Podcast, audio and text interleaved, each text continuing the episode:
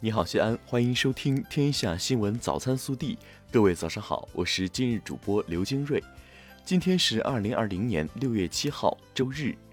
受冷空气和暖湿气流共同影响，六月七号晚上至九号，全市有一次降温降水天气过程。预计我市日平均气温下降八到十摄氏度，雷雨时伴有七级左右短时阵风。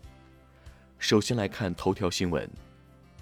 六号，国家公务员局发布消息，中央机关及其直属机构二零二零年度公务员考试录用、公开遴选和公开选调面试工作将于近期陆续启动，具体面试方式、时间安排和有关事项将在各单位面试公告上公布。本地新闻，六月六号上午。我市组织有关市级部门和各区县、西咸新区各开发区负责同志，到高新区、雁塔区、灞桥区、曲江新区和浐灞生态区现场督导城市规划建设管理工作，检查“三改一通”一落地推进情况。省委常委、市委书记王浩、市长李明远参加。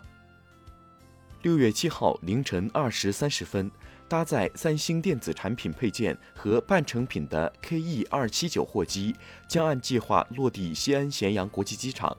卸装货后于五时许飞往美国洛杉矶，这标志着陕西首条洲际第五航权全货运航线首尔、西安、洛杉矶顺利开通。六月六号是第六个全国放鱼日，我市启动二零二零年鱼类增值放流活动。将陆续在渭河流域放流鲢鳙鱼种六十九万尾。记者六月六号从浐灞生态区获悉，新兴路背街小巷提升改造项目完工，广大门村城中村拆迁预计六月底完成，广运潭西路力争六月二十号前通车。记者六号获悉。三中心外围提升改造道路项目之一的广安路快速化改造工程正在加紧建设。该工程起点接新家庙立交，终点接安底立交，道路全长三点八零五千米。记者六月五号从西安市教育考试中心获悉，二零一九年下半年高等教育自学考试毕业证书发放即将开始。凡二零一九年十二月在西安教育考试中心申办自考毕业的考生，请持本人准考证、身份证原件，于六月七号到十四号前往西安市教育考试中心领取自考毕业证书。六月六号，西安市交通局发布五月城市交通指数，在全国主要城市拥堵排名中，西安居第十位。月累计拥堵时长排名前三区域是小寨、胡家庙和金花路。近日，西咸新区丰西实验学校将校园餐厅打造成音乐餐厅，不只培养了孩子们安静就餐的良好礼仪习惯，而且极大挖掘了孩子们在音乐上的天赋和兴趣。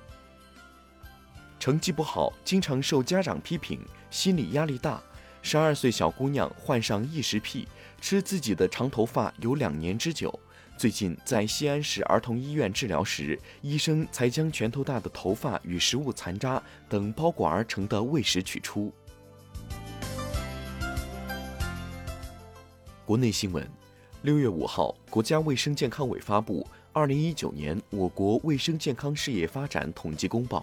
公报显示，居民人均预期寿命由2018年的77岁提高到2019年的77.3岁。记者从中国民航局获悉，六月五号，民航单日运输旅客量达103.67万人次，恢复至去年同期的61.5%。